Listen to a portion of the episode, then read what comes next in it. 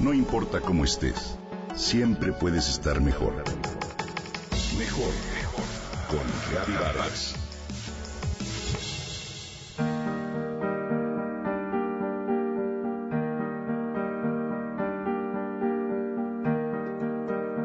Te propongo un reto de 21 días. Se trata de algo que, de lograrlo, haría de nuestra vida algo mejor. Tendríamos mejor salud, menos enfermedades, mejor ánimo, menos dolores, más autoestima, relaciones más satisfactorias y seríamos personas más felices y serenas. No, no, no consiste en ejercicio, una dieta o dejar de fumar. Tampoco se trata de una promesa barata. En verdad, créeme, que si alcanzamos el objetivo nuestra vida, cambia. Siete millones de personas en el mundo ya lo han logrado, aunque suene a frase de infomercial.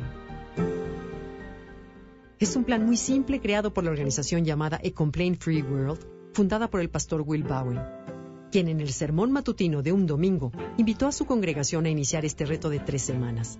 Es algo muy simple. No quejarse, no criticar y no contar chismes de nadie. ¿Te imaginas? Para probar que hablaba en serio, Bowen les repartió a todos una pulsera morada para que, en el momento que se sorprendieran en la queja, en la crítica o en el chisme, se cambiaran la pulsera de muñeca para hacerlo consciente e iniciaran otra vez el conteo.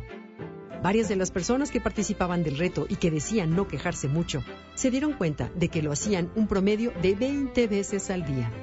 Contaminación auditiva pura. Quejarnos se ha convertido en una epidemia.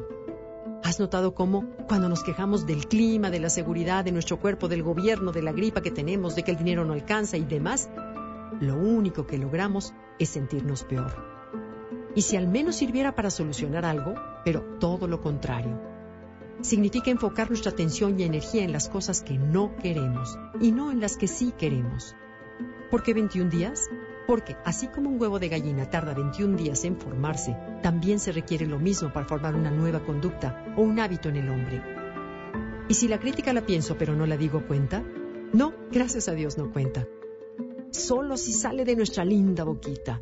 Quienes lo han logrado reconocen que fácil no es. Sin embargo, comentan que después de las tres semanas o más que necesitaron, dejas incluso de criticar con la mente. ¿Será? La clave es no darnos por vencidos. Te invito a que empecemos ahora. No necesitamos tener una pulsera, cualquier objeto es bueno. El reloj, ponerte una piedrita, una moneda en la bolsa del pantalón, cambiar un pisapapeles de lugar, lo que sea. Lo que importa es darnos cuenta. Nuestras actitudes y nuestras palabras solo reflejan lo que pensamos. Así que, ¿qué vida queremos? Nos quejamos por la misma razón por la que hacemos cualquier cosa. Recibimos un beneficio a cambio. Creemos conseguir atención, justificación, aprobación o la simpatía del otro. Como cuando de chicos nos hacíamos los enfermos para no ir al colegio el día del examen. Que por cierto, la salud es un tema taquillero en la lista de quejas. Pero ¿a qué costo? Los doctores estiman que dos terceras partes de las enfermedades se generan en la mente. Te invito a que cambiemos lo que decimos. Dejemos de quejarnos, de criticar y de propagar chismes que lo único que hacen es dañar a otros y a nosotros mismos. Modifiquemos lo que pensamos para no atraer más de lo que no queremos. Dicen que para lograr una meta es importante hacer el compromiso con alguien. Así que, ¿por qué no comenzar con este reto de 21 días? Intentemos hacer de este mundo algo mejor.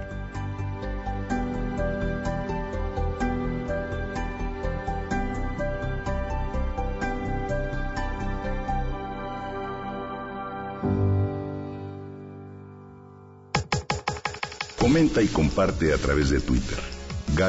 Gaby-Vargas. No importa cómo estés, siempre puedes estar mejor. Mejor, mejor. Con Gaby Vargas.